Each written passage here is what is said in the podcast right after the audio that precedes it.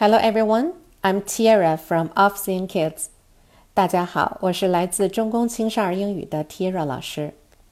中公青少儿英语即将品牌升级为贝曼英语 （Best Mind English），欢迎大家继续关注。今天我们讲的故事是《The Busy Bees》，忙碌的蜜蜂。Buzz, buzz, buzz. Sang the bees one summer morning. They were very busy. Some were making little rooms in the beehive for the baby bees. Some were making other rooms for the honey. Bees must work, work, work all summer long. They must put away honey for the winter. Buzz, buzz, sang little bee. She did not have to work at home, so she went out to get some honey.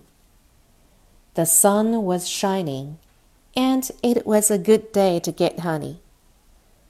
Away she flew over the green fields to the hill. Little Bee saw some blue flowers on the hill. She flew down to the blue flowers and took some of their honey. How sweet it was! Little Bee took all the honey she wanted and then flew away home. As soon as Little Bee was back in the beehive, she began to dance. Up and down, around and around, faster and faster she went. The bees in the beehive saw her and came to dance with her. Up and down, around and around, they went with the little bee. They could smell the sweet honey that she had found on the hill. They could tell that this honey came from the blue flowers. All the bees wanted to get more honey from the blue flowers. But some of the bees could not go out of the beehive some had to stay at home and make more rooms for the honey. Some took care of the baby bees. Other bees went out to get honey. First, they had to find the place where the little blue flowers grew.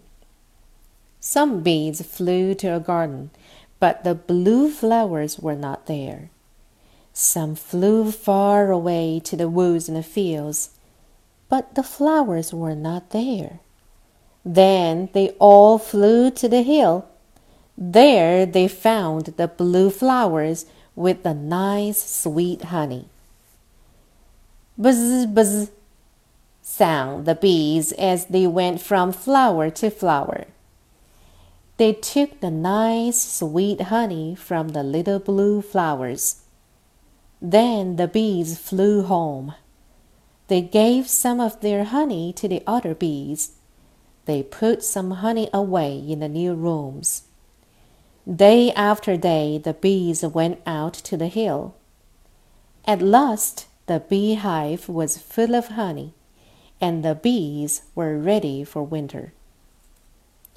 Early one morning, the farmer came to the beehive this beehive has more honey than the others, he said.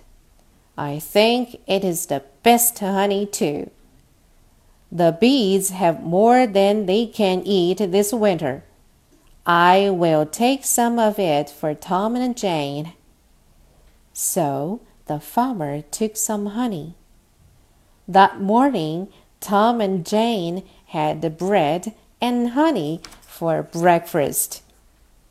好了，今天的故事就到这里了，晚安喽，Good night。